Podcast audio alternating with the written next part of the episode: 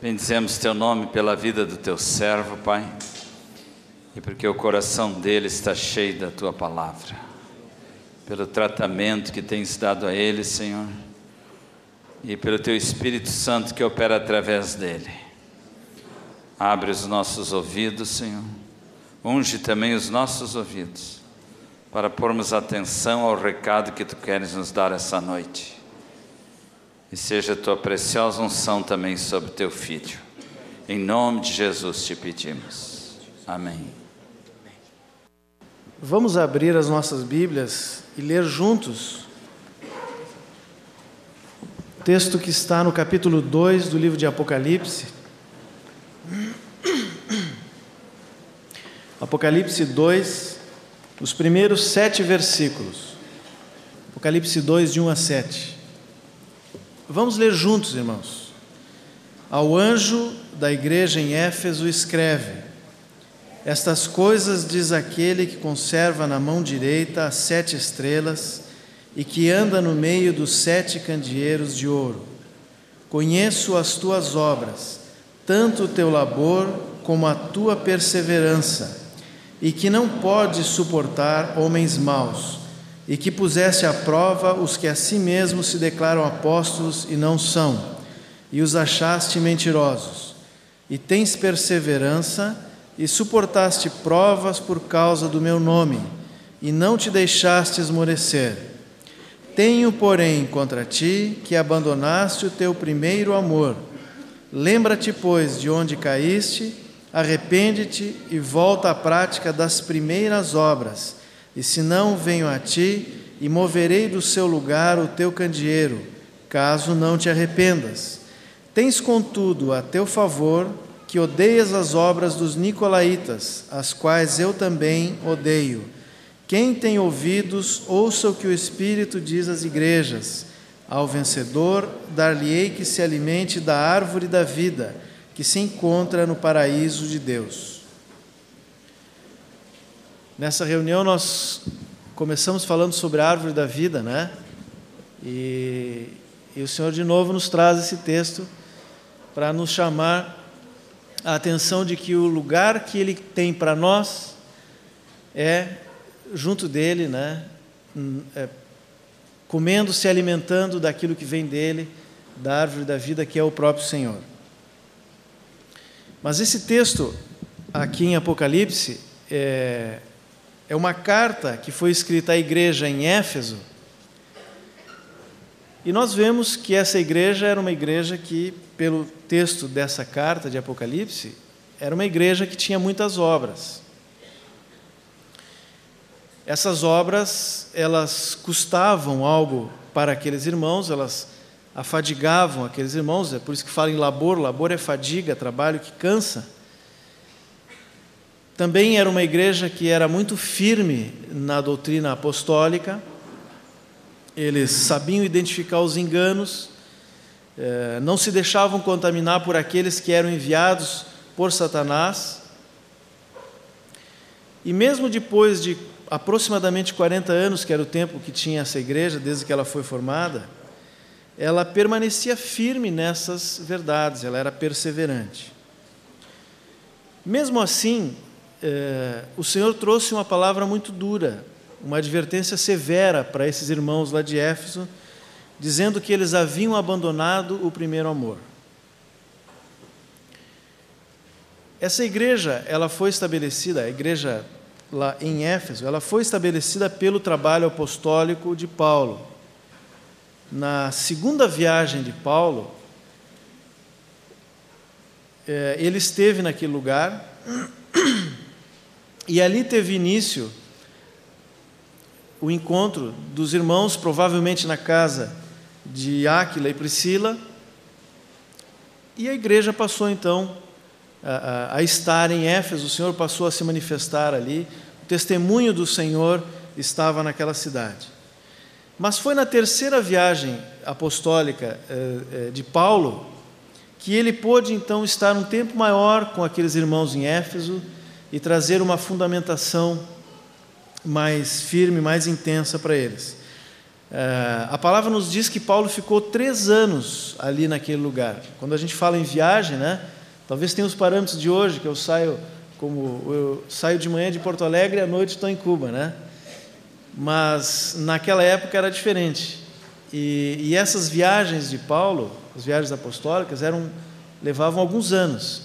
Ali em Éfeso ele ficou três anos na sua segunda viagem. Apolo também andou por ali mais ou menos no mesmo período, talvez um pouco antes. E depois que Paulo saiu, Timóteo esteve um tempo ali em Éfeso. E mais alguns anos depois, e aí por um longo tempo, o próprio apóstolo João, que escreve essa carta, lá da ilha, estava na ilha de Patmos, onde ele recebeu a visão do Apocalipse, o próprio apóstolo João ficou ali em Éfeso muito tempo, e ele fixou, é, a base do seu ministério era ali em Éfeso. Então, era uma igreja realmente que teve abundância de ensino, de palavra, é, de testemunho, de vida do Senhor através daqueles homens e tantos outros que não são citados aqui na palavra, mas que certamente estavam lá.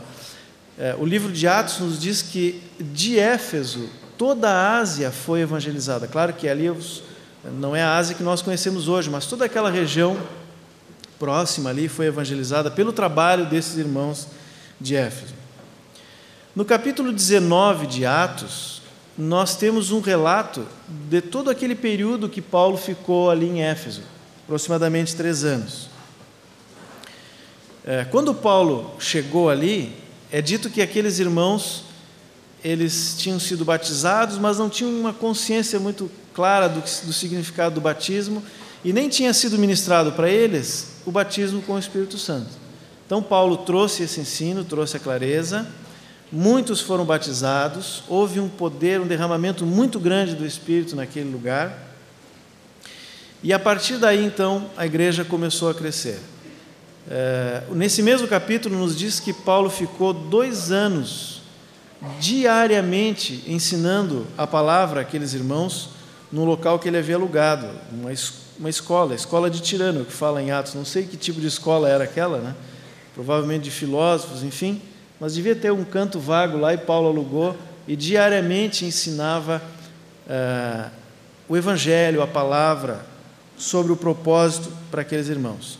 Nós temos uma reunião no domingo, né, grupos de discipulado, talvez duas ou três reuniões mais, eles estavam todos os dias em contato com a palavra e aquele irmão abençoado pelo Senhor. Muitos milagres aconteceram em Éfeso, muitas curas.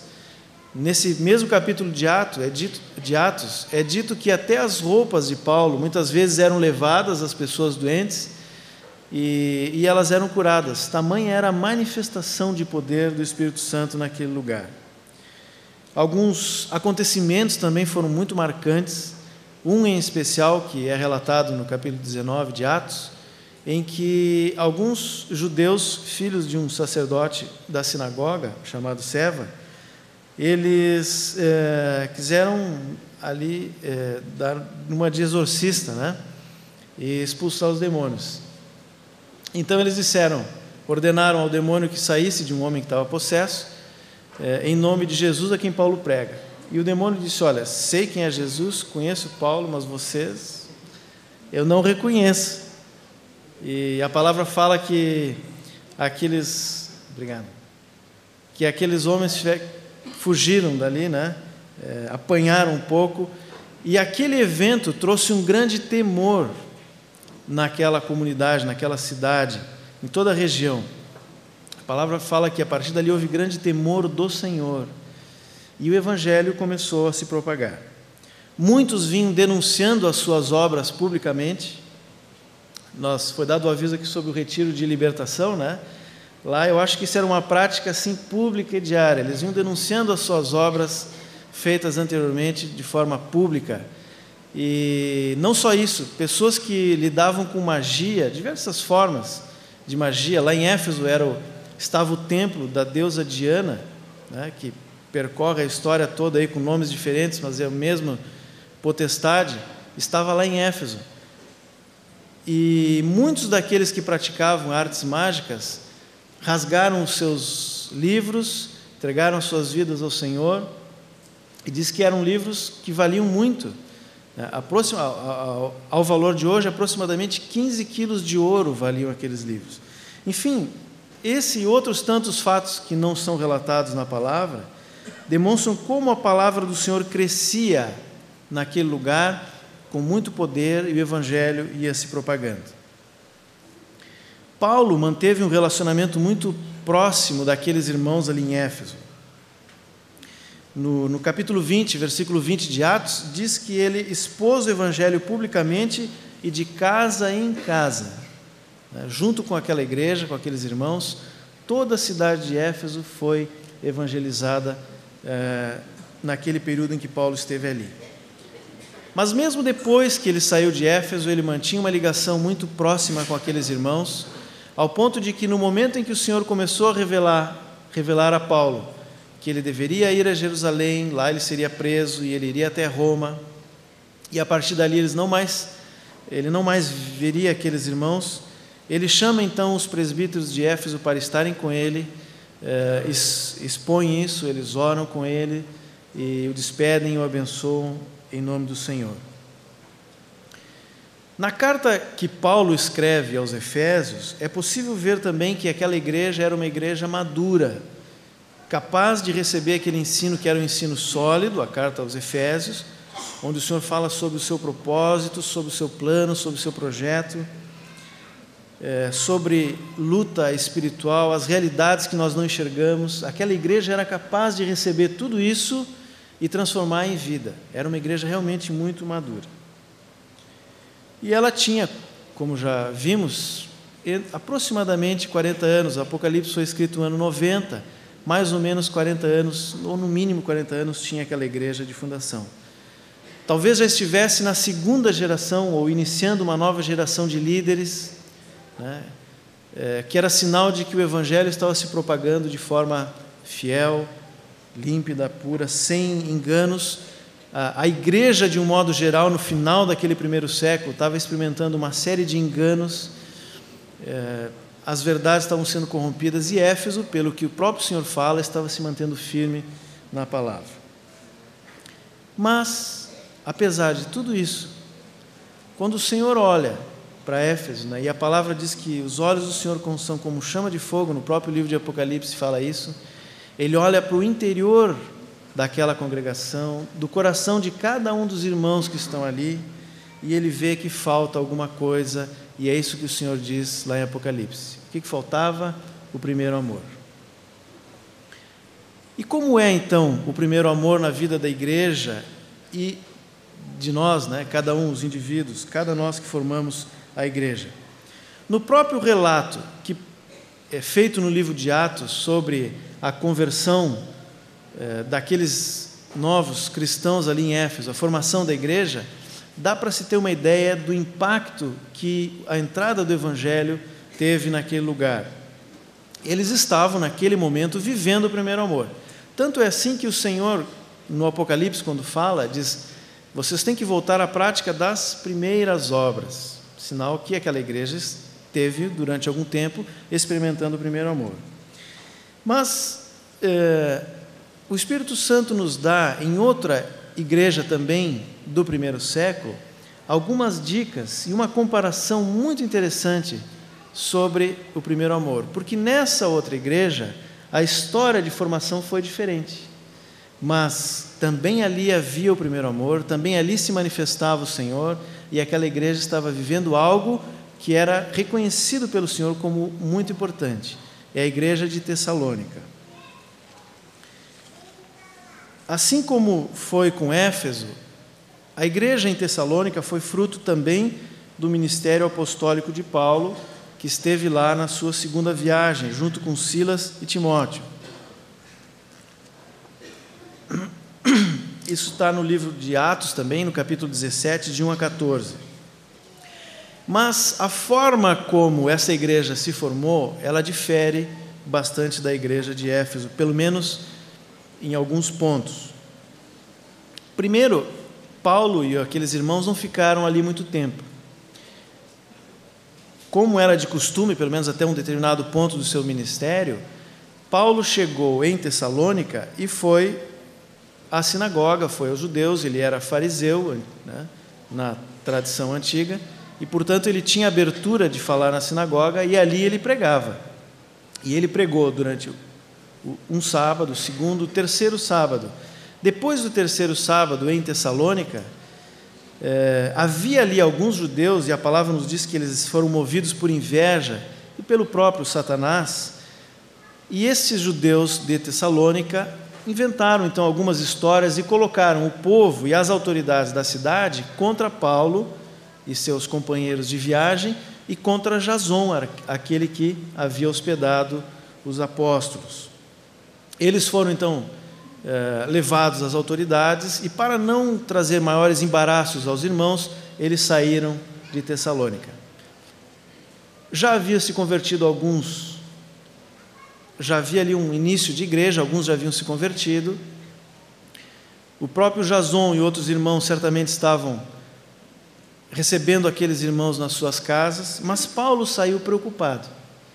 Ele, a palavra diz que ele foi depois para Bereia, uma cidade próxima, Inclusive, tem um texto que é muito mal interpretado, porque diz que os de Beré eram mais nobres porque receberam melhor a palavra, e, e, e enfim, mas está se referindo ali aos judeus.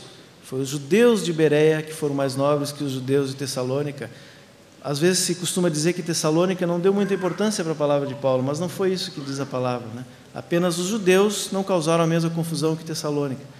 Mas ele foi para Bereia, depois foi para outras cidades, e ele ficou preocupado com aquela igreja novinha, recém-formada, é, provavelmente no meio de perseguição, porque eles haviam experimentado isso nas semanas que estiveram lá. E Paulo então pede a Timóteo que retorne, depois de algum tempo, a Tessalônica, para ver como estavam os irmãos ali. Timóteo retorna, vê que a igreja está firme, crescendo, com algumas dúvidas, com algumas questões envolvendo até mesmo alguns fundamentos, mas a vida estava se manifestando ali em Tessalônica, aos irmãos, os tessalonicenses. Né? E a partir desse relato de Timóteo, Paulo então escreve as duas cartas. E nessas cartas nós podemos ver como estava aquela igreja. Vamos dar uma olhadinha na primeira carta aos Tessalonicenses, 1 Tessalonicenses capítulo 1, a partir do versículo 2 até o versículo 5. Damos sempre graças a Deus por todos vós, mencionando-vos em nossas orações e sem cessar, recordando-nos diante do nosso Deus e Pai da operosidade da vossa fé, da abnegação do vosso amor e da firmeza da vossa esperança em nosso Senhor Jesus Cristo, reconhecendo, irmãos, amados de Deus, a vossa eleição, porque o nosso Evangelho não chegou até vós tão somente em palavra, mas, sobretudo, em poder, no Espírito Santo e em plena convicção, assim como sabeis ter sido o nosso procedimento entre vós e por amor de vós. Paulo, então, dá graças a Deus, porque a partir do relato de Timóteo, ele vê que aquela igreja tinha realmente compreendido o Evangelho, a vida estava se manifestando, a igreja estava crescendo e ela estava experimentando o primeiro amor. É interessante porque a comparação de dessa é, relato de Paulo aos Tessalonicenses e da carta à igreja de Éfeso no capítulo 2 de Apocalipse. Porque o Espírito Santo usou as mesmas palavras para caracterizar as duas igrejas, ou a vida naquelas duas igrejas, como estava se manifestando a vida ali. Quando lá em Apocalipse fala em obras, que Éfeso tinha obras, a palavra em grego é ergon, a mesma palavra para operosidade aqui na carta aos Tessalonicenses. Quando fala do labor em Éfeso, a palavra é copos, a mesma palavra que se refere à abnegação aqui em Tessalonicenses. E quando fala de perseverança na carta aos Efésios, rupomone, não sei se a pronúncia está correta ou não, constância seria o significado dessa palavra, é a mesma palavra traduzida como firmeza aos Tessalonicenses. As mesmas palavras, é uma dica do Espírito Santo aqui para nós. Mas havia uma diferença, porque enquanto na carta a Éfeso: O Senhor diz: Conheço as tuas obras, assim o teu labor e a tua perseverança. Aos Tessalonicenses, eh, o Espírito Santo, através de Paulo, diz que ele reconhecia a operosidade da vossa fé, a abnegação ou labor do vosso amor e a firmeza ou perseverança da vossa esperança. Essa era a diferença entre as duas igrejas. Não eram apenas obras, mas obras fruto da fé, movidas pela fé. Não era apenas cansaço, fadiga, mas fadiga, labor como fruto do amor, consequência do amor. E não era apenas perseverança, mas perseverança que se baseava na esperança que aqueles irmãos tinham. Algumas traduções, né, o fato de nós termos traduções diferentes da palavra, às vezes nos ajudam e às vezes atrapalham um pouco também. Nesse versículo tem uma tradução que provavelmente é a que melhor define o real sentido desse versículo de Tessalonicenses que nós lemos, versículo 3 do capítulo 1 de Tessalonicenses, na nova tradução da linguagem de hoje. Diz assim: Pois lembramos, na presença do nosso Deus e Pai, como vocês puseram em prática a sua fé, como o amor de vocês os fez trabalhar tanto, e como é firme a esperança que vocês têm no nosso Senhor Jesus Cristo. Vamos ver de novo.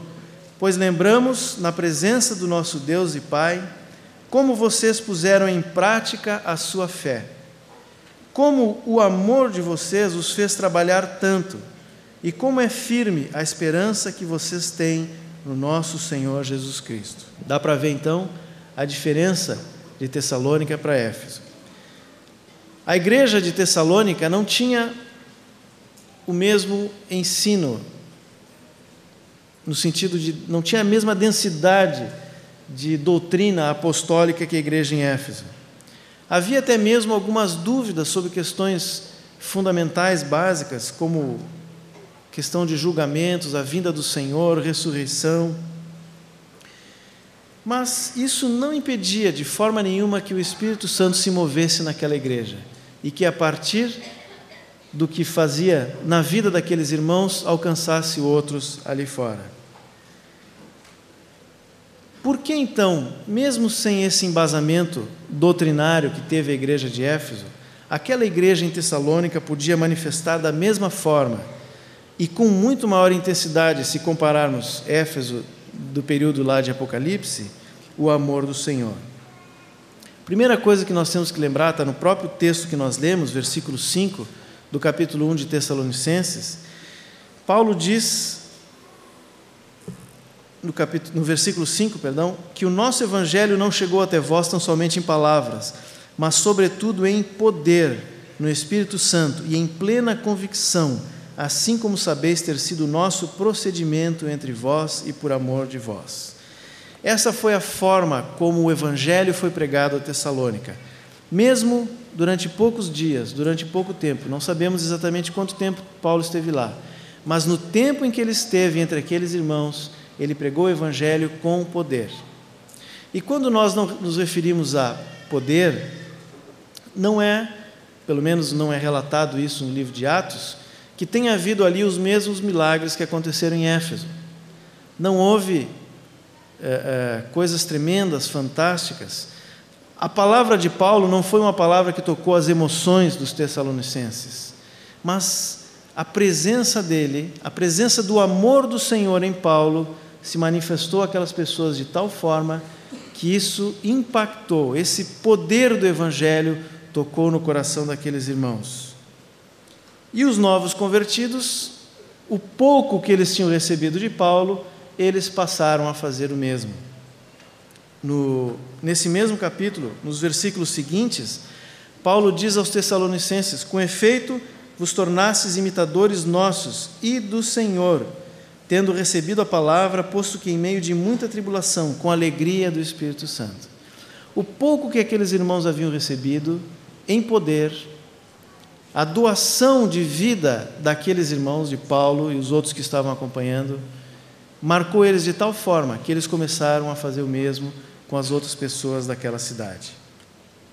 E a partir daí, aquela igreja foi se firmando e aumentando. Tudo isso porque eles estavam movidos pelo amor do Senhor. Se nós pudéssemos é, é, fazer uma comparação dessa transmissão de vida, né? a própria palavra nos dá o exemplo melhor, que é o grão de trigo. O Senhor falou, né? Se o grão de trigo caindo na terra não morrer, fica ele só, mas se morrer dá muito fruto. É a lei do grão de trigo.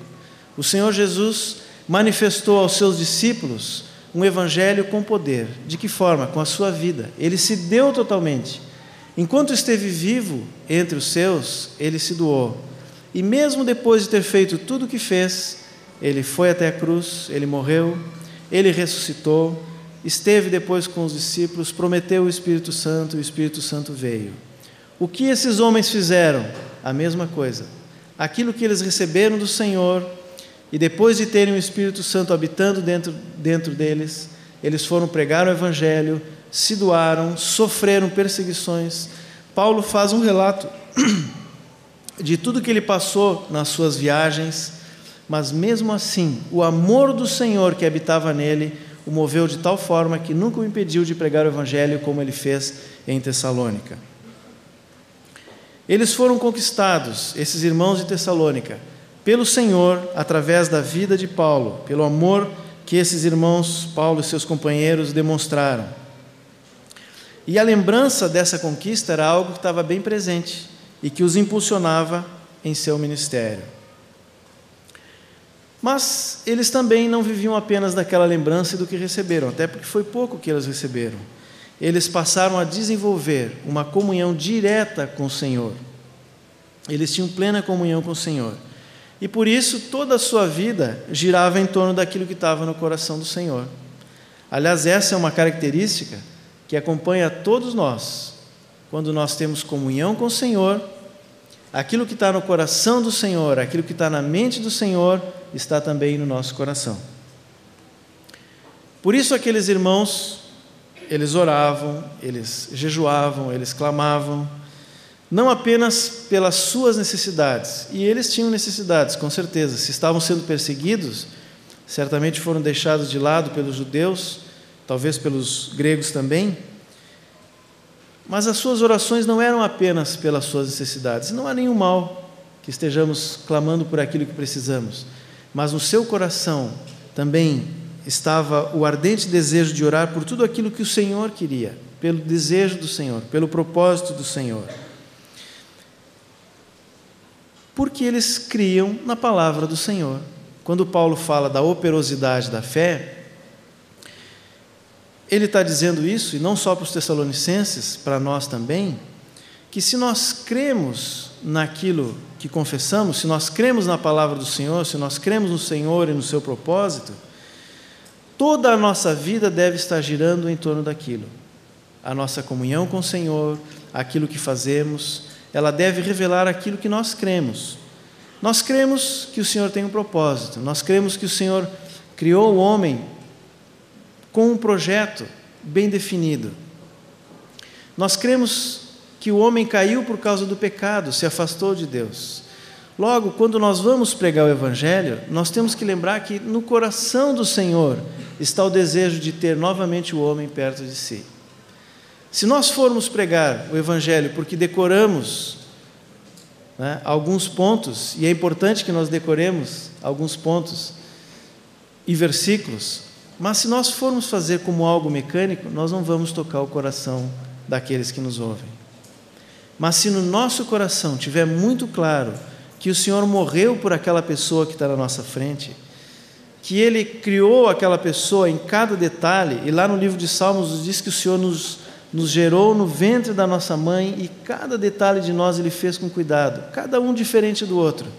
Se nós lembrarmos disso, que o Senhor fez aquela pessoa que está na minha frente, que está me ouvindo, e que Ele espera que aquela pessoa se volte para Ele, então a nossa pregação vai sair com poder.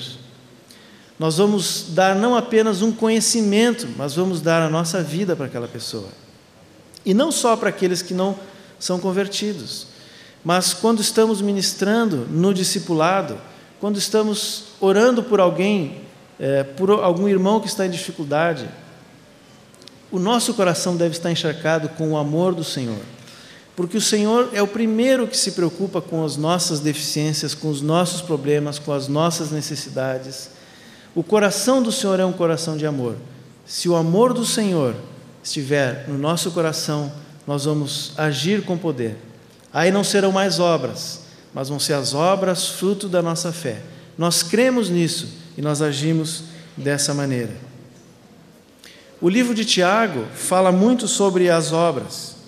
E isso às vezes pode gerar alguma interpretação no sentido de que as obras são mais importantes do que a fé. Mas na verdade, o que o Espírito Santo queria dizer através de Tiago é que não existe fé sem obras, assim como não existe obra sem fé. Obras verdadeiras, legítimas que o Senhor reconhece.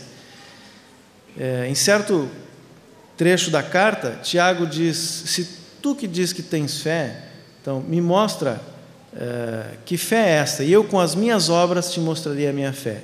O que Tiago estava querendo dizer é que fé genuína, legítima, verdadeira, gera obras genuínas, legítimas e verdadeiras. Se nós achamos que temos fé, mas essa fé não é operosa, não é colocada em prática, então nós temos que questionar a fé que nós temos. Da mesma forma, nós, se nós fazemos obras sem realmente crer e sermos movidos pela fé, as nossas obras não são reconhecidas pelo Senhor. E são aquelas obras que ele fala lá da igreja de Éfeso. Fé autêntica está obrigatoriamente ligada à obra autêntica. Não pode haver um sem o outro. É isso que é a operosidade da vossa fé. A outra característica daqueles irmãos, e que serve também para nós hoje, era a abnegação do amor. Eles trabalhavam pelo Senhor, por amor ao Senhor, e não porque havia uma ordenança. A comunhão com o Senhor é que gerava esse amor e esse desejo de fazer a obra do Senhor. Paulo e aqueles outros irmãos tinham se afastado, ficaram um pouco tempo ali. Então não havia ninguém para dizer: olha, você tem que ir lá e fazer tal coisa, você tem que ir aqui fazer isso, fazer aquilo. Não. Eles faziam porque realmente amavam o Senhor. Isso que é a abnegação do amor. É, certa vez, o irmão Jorge Mitian usou um exemplo que é muito interessante para várias coisas, inclusive para esse aspecto aqui. Ele disse que a diferença entre nós agirmos com base na nossa força, na lei, né, na base da lei ou na base da graça, é como alguém que tem que empurrar um vagão de trem. Né? Não sei se alguém já tentou fazer isso, mas se não for impossível, é quase impossível. Talvez alguém mais fortezinho consiga mexer alguns milímetros aquele vagão, mas não vai mais longe do que isso, né? Isso é a nossa vida na lei. Quando nós viemos para a graça, quando o Senhor nos traz para a graça, Ele coloca, esse é o exemplo do irmão, ele coloca mais nove vagões, só que ele traz a locomotiva junto. Né? Então fica muito mais fácil. O que o Senhor nos pede é muito maior do que a lei nos exige, só que Ele traz as condições, Ele traz a graça o amor dele habitando em nós é que vai gerar essas obras. E é isso que é a abnegação do amor. Quer dizer, o amor habitando em nosso coração, ele vai gerar obras genuínas, puras.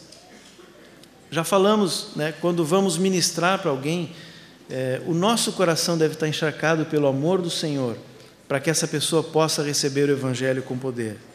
Mas não só isso, qualquer outra forma de serviço ao Senhor deve ser movida pelo amor que nós temos por Ele.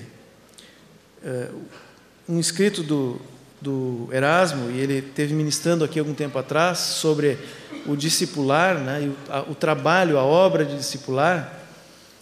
É, várias coisas ali me marcaram bastante, mas uma frase eu sublinhei naquele material e guardei, onde ele disse o seguinte: sem real amor por Jesus, ninguém pode apacentar legitimamente o rebanho do Senhor. Nessa congregação, irmãos, e em tantas outras, nós nos dedicamos muito a apacentarmos uns aos outros. Nós somos discípulos do Senhor e ajudamos aqueles mais novos, que também são discípulos do Senhor, a seguirem o Mestre, né? no trabalho de discipulado. Agora, se não houver amor do Senhor no nosso coração, esse trabalho não vai adiante. Ele é em vão. É preciso que no nosso coração esteja o amor que o Senhor tem por aquela vida, por aquele irmão mais novinho, por aquele que tropeçou e caiu, por aquele que aparenta estar firme, mas talvez não esteja, por aquele que está firme, está frutificando. O amor do Senhor é igual por todos e ele tem um tratamento diferente para cada um, mas o amor é o mesmo. Esse amor do Senhor tem que estar no coração daquele que apacenta o rebanho.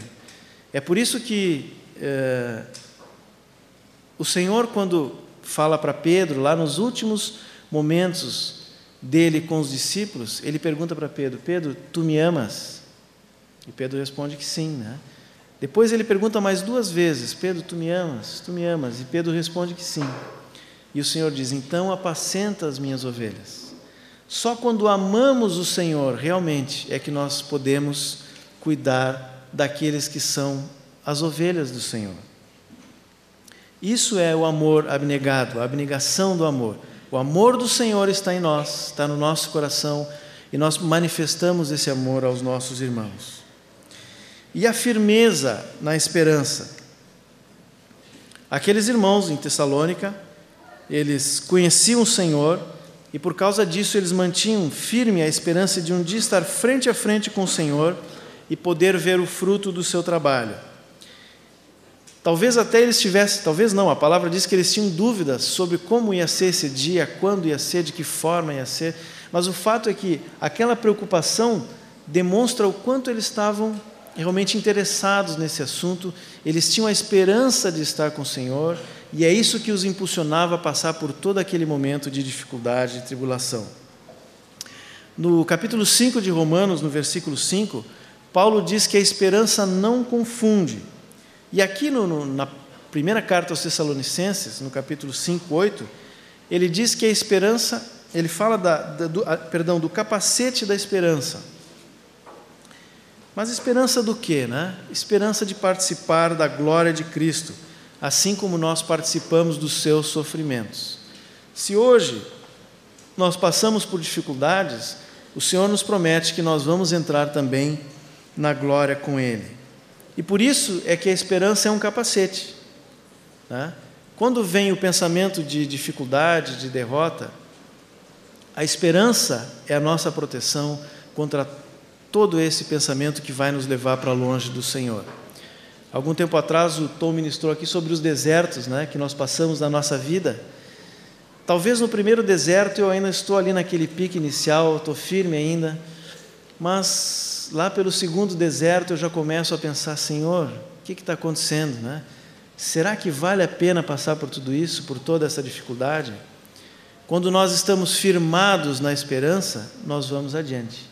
É isso que Paulo está dizendo. A esperança é o nosso capacete, porque nós podemos passar pela primeira, pela segunda, pela terceira dificuldade, mas daqui um pouco vem aquele pensamento das trevas: não vale a pena. Olha os outros, Olha o que os outros estão aproveitando. Tu está aí passando por dificuldade. E as dificuldades são as mais variadas. Pode ser na família, com os filhos, esposo, esposa, trabalho, falta de trabalho, doença, o que seja. Sempre vai haver, no momento que Satanás sabe que é o ideal, ele vai jogar esse pensamento. Não vale a pena continuar. Né? Não, uma, uma decepção, uma desilusão com alguém, não vale a pena continuar. Mas se nós estamos firmados na esperança de que passamos por esses sofrimentos com o Senhor hoje, para depois entrarmos na glória com Ele, esses pensamentos vão embora. Às vezes, é o próprio Senhor que nos pede para entregar a nossa carreira, para entregar as preocupações que nós temos, todas essas dificuldades, né? principalmente no âmbito familiar. É comum que Pessoas que têm um, um marido que não é convertido, ou que está afastado, filho, esposa, enfim, é, é comum que nós nos preocupemos com isso e o Senhor nos pede para entregar tudo isso. Todos os nossos pesos, falamos aqui hoje, né? entregar ao Senhor. Na verdade, o que Ele quer é que nós estejamos deixando tudo isso de lado, que Ele leva, Ele leva, e vai nos conduzir dentro do seu propósito. Uma outra figura da palavra, irmãos, ainda sobre essa questão da esperança, é, lá no livro de Coríntios, eu não me recordo aonde está o versículo, mas diz que todas as nossas obras vão ser provadas pelo fogo.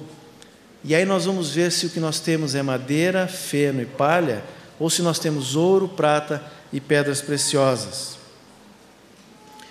Todas essas coisas que permanecem, o ouro, a prata e as pedras preciosas, são provadas pela pressão e pelo fogo.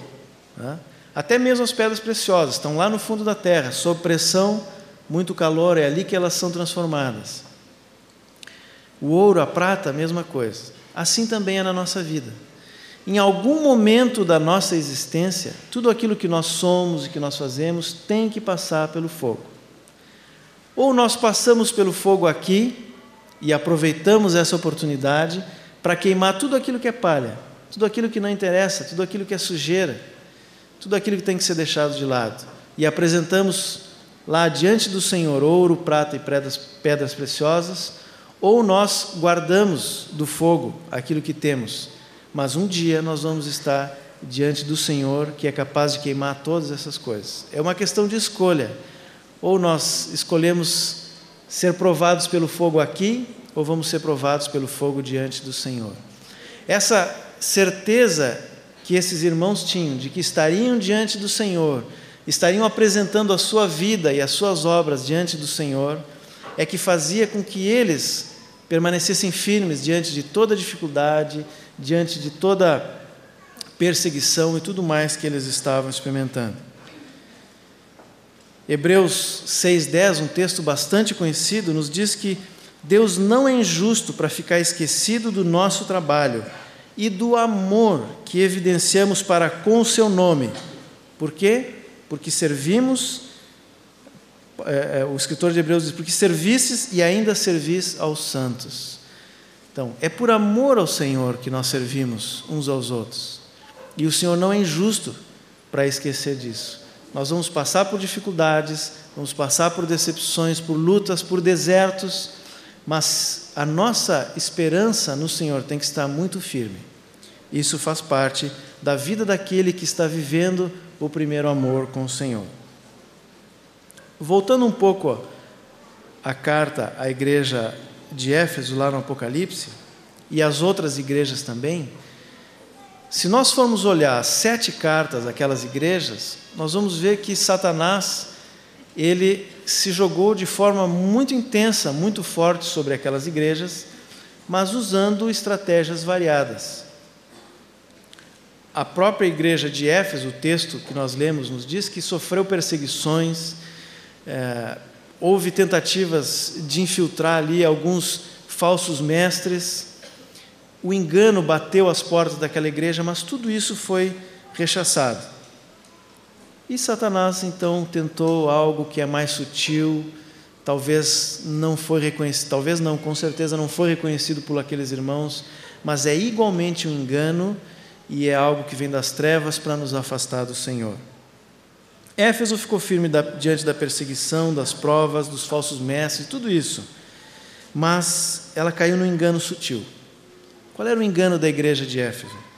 Se a doutrina está correta, se existem obras que estão sendo realizadas, se está tudo aparentemente bem, então isso vai gerando uma justiça própria, um certo orgulho, ainda que muito velado, aquele sentimento de que eu adquiri a maturidade e que nada pode me tocar. Mas esse orgulho, ainda que não reconhecido ou muito escondido, muito velado, ele é igualmente destruidor. A igreja de Laodiceia, ela dizia para o Senhor: é, Eu tenho tudo, né? eu sou rico, abastado, não preciso de coisa alguma. E Deus dizia: Tu és miserável, cego e nu. A diferença de Éfeso e de Laodiceia é o tempo. Se Éfeso não se arrependesse, como o Senhor estava chamando ali, né, e não é à toa que é a primeira igreja, ela ia chegar no último estágio de Laodiceia, que é uma igreja que está totalmente longe do Senhor, ao ponto do Senhor bater na porta do lado de fora, pedindo para entrar. O primeiro amor na vida do crente e, consequentemente, na vida da igreja é tão importante que sem ele todo o nosso trabalho fica prejudicado, ao ponto de o testemunho do Senhor ter que ser tirado. É isso que significava o candeeiro, né? O candeeiro era luz nas trevas, o testemunho do Senhor ao mundo em trevas. E o Senhor diz àquela igreja de Éfeso: arrepende-te e volta à prática das primeiras obras, senão venho a ti e moverei do seu lugar o teu candeeiro, caso não te arrependas. O que Éfeso havia perdido ao longo dos anos era a noção de que toda a obra do Senhor, ela deve estar baseada no relacionamento de amor, de comunhão íntima com o próprio Senhor. Quando isso falta, irmãos, e não é só para Éfeso, é para nós, quando isso falta, pouco a pouco a obra vai se tornando pesada. Ela depende de estímulos externos, precisa alguém que esteja me dizendo o que fazer. E ela ruma para uma religiosidade sem vida. Certa vez eu ouvi, não, não me recordo de quem, é, toda igreja ou todo grupo de pessoas que o Senhor converte ou traz da tradição, enfim, e a história da igreja está cheia desses, dessas ocasiões, é, desses movimentos do Espírito no meio do seu povo, é realmente um movimento, porque o Espírito está se movendo. A igreja, no seu início, e enquanto viver no primeiro amor, ela está em movimento. Mas se nós esquecemos essa comunhão com o Senhor, se perdemos o primeiro amor, ela tende a se tornar um monumento uma estátua, né? Movimento e monumento, comparação. E a estátua, o que, que se faz com a estátua? Ela está ali no lugar que todo mundo enxerga, mas não tem vida. Porém, a gente começa a cuidar da aparência. Né? Se suja aqui, eu vou lá e limpo. Depois eu descubro que tem uma rachadura, então tem que arrumar aquela rachadura para não ter infiltração, enfim. Essa estátua. E assim ocorre com a igreja. Enquanto a vida do Senhor, o amor do Senhor, está no nosso coração, está no meio do povo, está se movendo na igreja, a igreja está em movimento, está crescendo, está se multiplicando, as pessoas estão sendo firmadas, estão sendo discipuladas. Quando falta o primeiro amor, ela se torna uma estátua, algo sem vida. Por fora parece a mesma coisa, mas por dentro não há mais vida. Assim também acontece com a nossa vida pessoal. Né? No início, nós estamos bem conscientes de onde saímos, saímos do pecado, das nossas falhas e do amor do Senhor que nos aceitou assim como nós éramos, porque a palavra diz que Ele nos amou quando nós éramos ainda pecadores. E por causa disso, eu sei que assim como eu, há outros perdidos que precisam ouvir do Senhor, que precisam conhecer esse Deus de amor que salvou a minha vida. E é assim, né? Todos aqueles que se convertem novinhos, nascidos do alto, eles, com a maior liberdade, naturalidade, eles vão e falam para os seus parentes, para os seus amigos. Assim é na nossa vida. E não só para os não convertidos, ele compartilha com os irmãos. Enfim, o amor do Senhor está dentro dele. Ele sabe de onde ele saiu, ele sabe das suas falhas, do amor do Senhor e ele manifesta esse amor. Com o passar do tempo, nós vamos nos esquecendo disso. E às vezes vamos tentando manter a mesma aparência, mas lá dentro há alguns problemas. E nessa tentativa de manter a aparência, nós podemos nos afastar do Senhor. Mas se o, amor, se o Senhor nos ama, e Ele de fato nos ama, se o Senhor nos buscou para Ele, e de fato Ele nos buscou para Ele, Ele não permite que a aparência se, se mantenha somente na aparência externa. E é por isso que muitas vezes o Senhor permite coisas que nos fazem entrar nos desertos, né, Tom? Para nos lembrar de onde nós saímos, para nos lembrar que foi o amor dele que nos resgatou das trevas. E é isso que o Senhor faz conosco. Agora, irmãos, essa, essa palavra, ela é em primeiro lugar para mim, mas eu creio que o Senhor está falando muito forte conosco como congregação, porque, e eu digo isso com muito temor, eu temo que muitas vezes nós tenhamos mais semelhanças com a igreja de Éfeso, lá do Apocalipse, do que com a igreja de Tessalônica.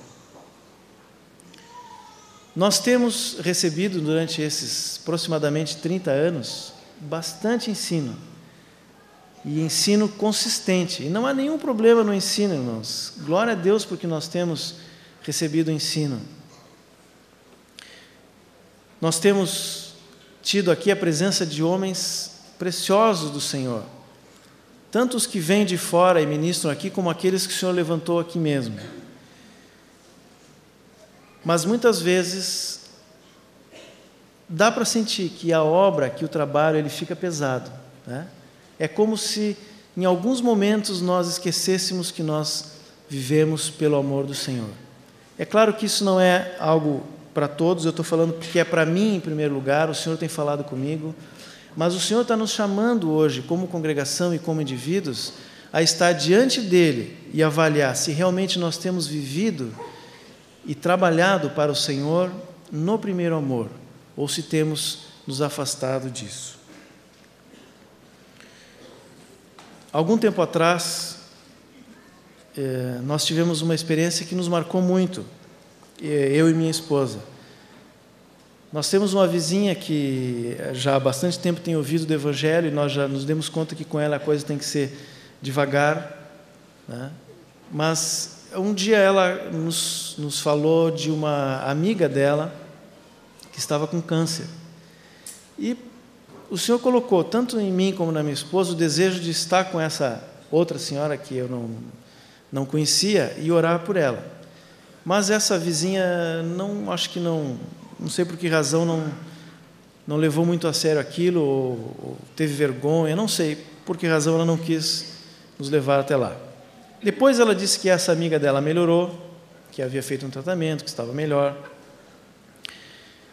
E, mas algumas semanas atrás ela disse, olha, aquela minha amiga, assim, ela voltou tudo, né? O, ela, o câncer tomou todo o organismo, já atingiu o cérebro, é, a hipófise está sendo comprimida e o médico disse que ela não tem muitas semanas de vida mais.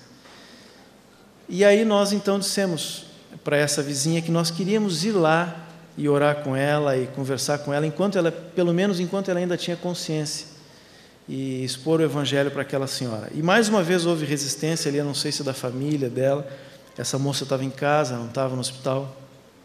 Mas nós insistimos e começamos a orar para que o Senhor se movesse, eh, jejuamos. A, a, a minha esposa pediu para as irmãs que estão com ela no grupo também orarem houve um, um, mover ali pela vida daquela mulher. Até que um dia essa vizinha disse: Olha, amanhã eu vou estar indo na casa dessa moça. Isso era uma segunda-feira. A terça-feira, então, elas estariam indo lá e tu podes ir lá e conversar com ela e orar com ela.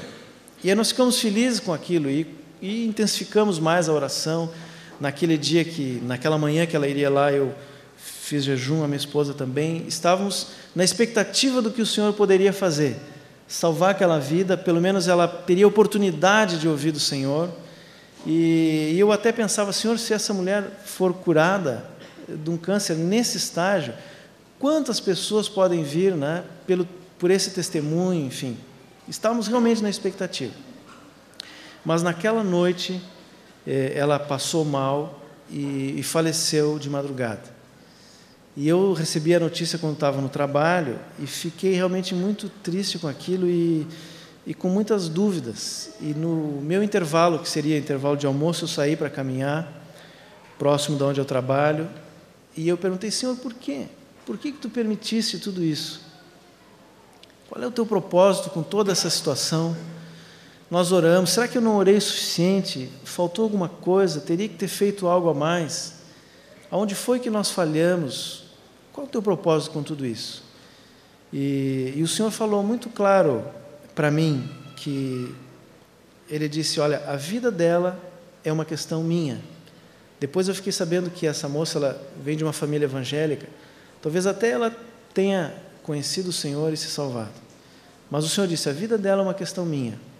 O que eu queria era despertar no teu coração o meu amor. E o Senhor fez isso. E interessante que eu voltei para o trabalho depois daquele intervalo, e, e eu tenho feito no meu trabalho diversas tentativas de falar do Senhor, e a grande maioria delas não dá em nada. ou porque a pessoa não tem interesse, ou enfim, há uma resistência em mim, nos outros, é, dificuldades de todos os tipos. É, todas as estratégias eu já fiz, alvos, enfim, e não dá certo. Ou tem dado poucos resultados. Naquele dia, depois desse momento em que eu tive questionando o Senhor e ele falou comigo, uma colega veio me falar de uma situação e eu pude estar falando do Senhor para ela e disse: Olha, eu quero que tu vá na minha casa. Eu e minha esposa queremos conversar mais contigo sobre isso. Dei meu endereço, enfim. Passou uns 15 minutos, uma senhora que faz a limpeza lá disse assim: Olha, eu não sei por que, que ela chegou ali, né? do ponto de vista humano não tem explicação, o senhor sabe.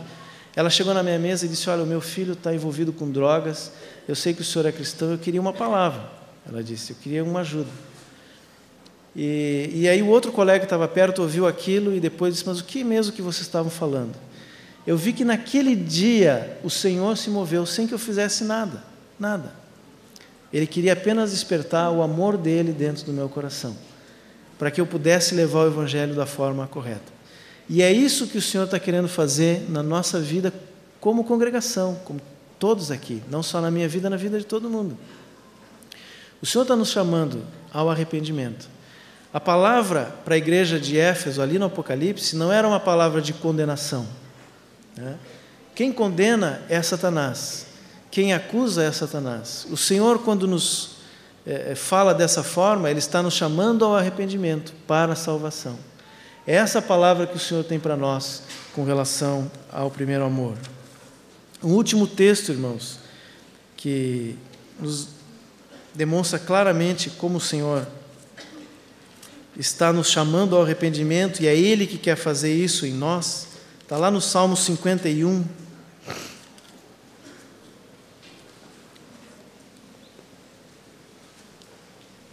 Salmo 51, versículos 10 a 13. Cria em mim, ó Deus, um coração puro e renova dentro de mim um espírito inabalável. Não me repulses da tua presença e nem me retires o teu Santo Espírito. Restitui-me a alegria da tua salvação e sustenta-me com o um espírito voluntário. Então ensinarei aos transgressores os teus caminhos e os pecadores se converterão a ti. Essa é a forma do Senhor. Ele cria dentro de nós um coração puro, ele renova dentro de nós um espírito inabalável ele não nos repulsa da Sua presença, Ele não retira o Seu Espírito Santo, Ele restitui a alegria da salvação quando nós estamos entristecidos, enfraquecidos, desanimados. Ele nos sustenta com o espírito voluntário. Só assim nós podemos ensinar aos transgressores os caminhos do Senhor e os pecadores se converterão ao Senhor.